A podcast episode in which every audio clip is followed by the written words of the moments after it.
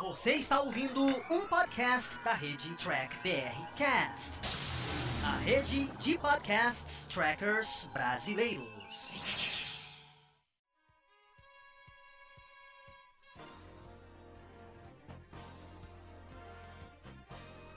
Olá, humanoides! Tudo bem com vocês? Aqui estamos começando mais uma versão em podcast aqui dos vídeos do Diário do Capitão.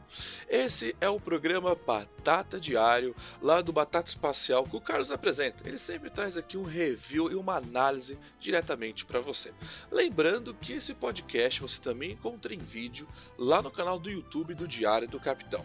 Então não se esqueça de curtir e compartilhar esse vídeo se você gostou. Se não gostou, claro, deixa aqui o seu comentário para a gente continuar essa nossa discussão.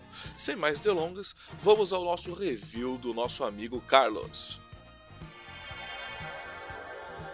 Fala, gente amiga, tudo bom? Eu sou Carlos Lose e este é o Batata Diário, o seu programa de dicas do Diário do Capitão. E hoje nós vamos falar de The Orville, mais especificamente do segundo episódio da primeira temporada intitulado Assumindo o Comando.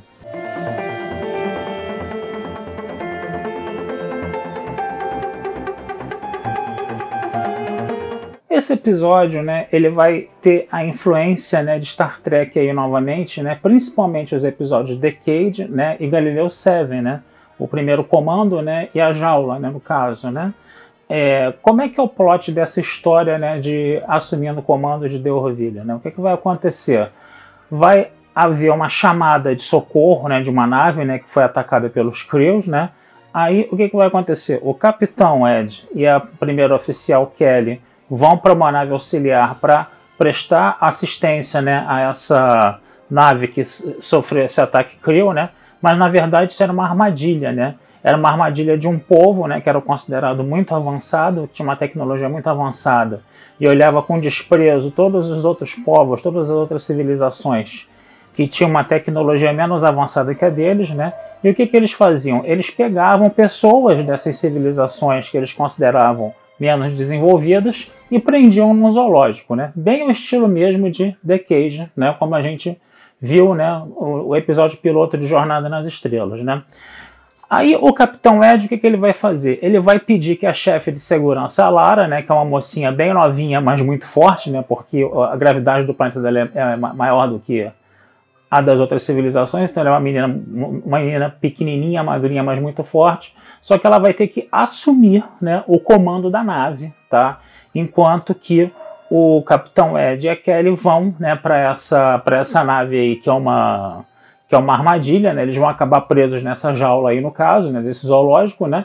E aí o que, que vai acontecer? Essa menina aí, que é, que, é, que é a Lara, ela vai ter que comandar a nave, ela vai ter que passar por erros e acertos né, para poder é, levar a missão dela de salvar né, o seu capitão e a sua primeira oficial, né?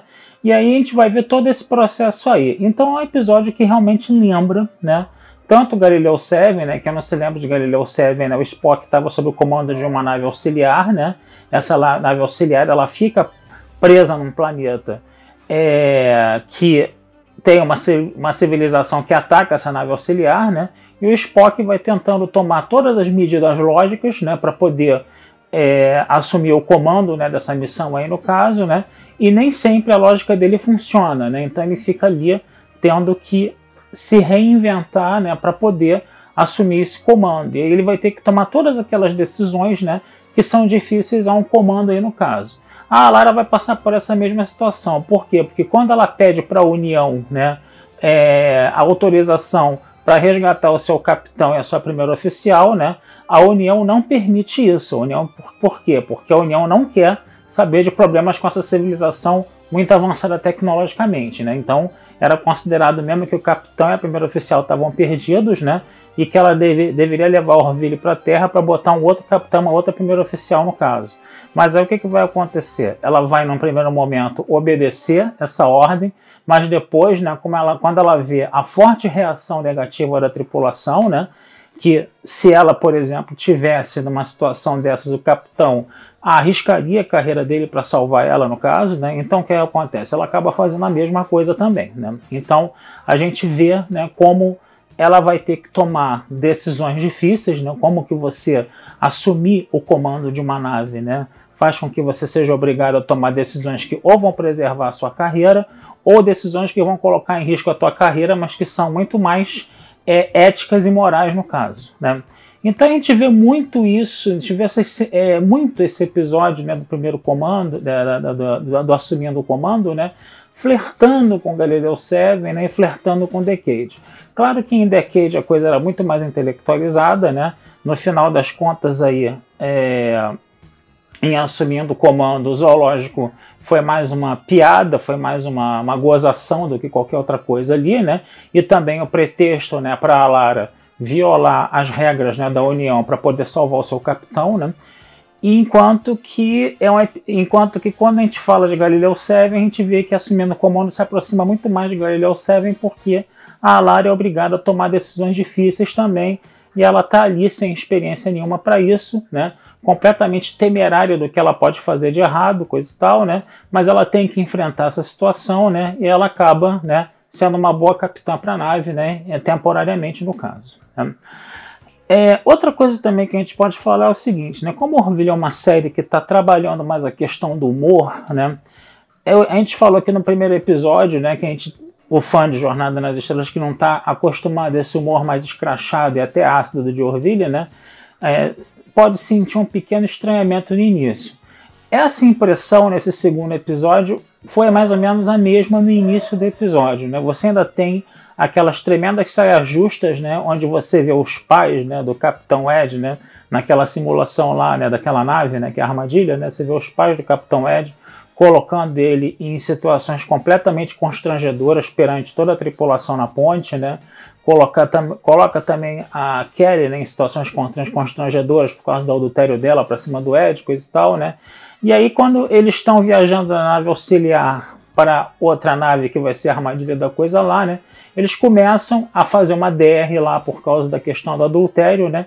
E aí você tem umas piadas ali pesadas e ácidas também, né? Que são um pouco constrangedoras no caso, né? Quando você vê isso.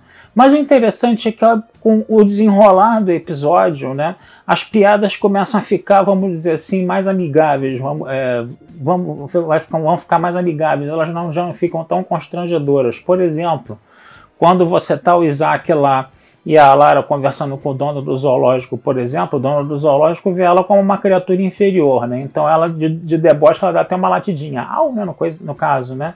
Ou então, né, a o desfecho do episódio também que é interessante, né, que o capitão, ele, ela, ela consegue salvar o capitão, a primeira oficial, e todas as espécies que estavam presas ali, né, propondo uma troca com o dono do zoológico. E qual foi a troca que eles fizeram, né?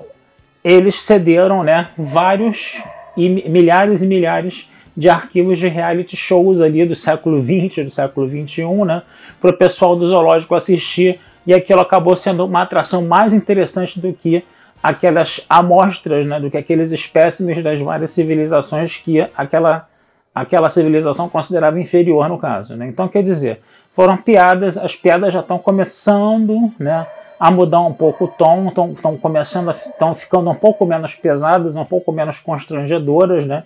E, a meu ver, né, nesse, nesse final desse segundo episódio, ficaram até bem criativas no caso. Né?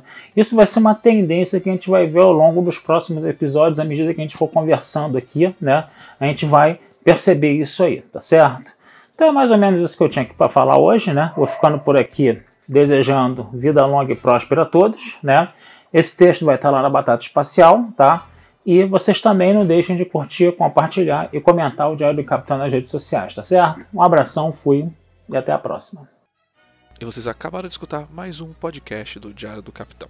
Lembrando que a versão em vídeo você encontra lá no YouTube. E para mais podcasts de Jornada nas Estrelas, entre e acesse Trek BR Cash, uma fusão dos podcasts trackers brasileiros. Lá você vai encontrar podcasts Sessão 31, Nova Frota e Diário do Capitão. Ou procure no seu aplicativo favorito. Um muito obrigado, até a próxima e engage!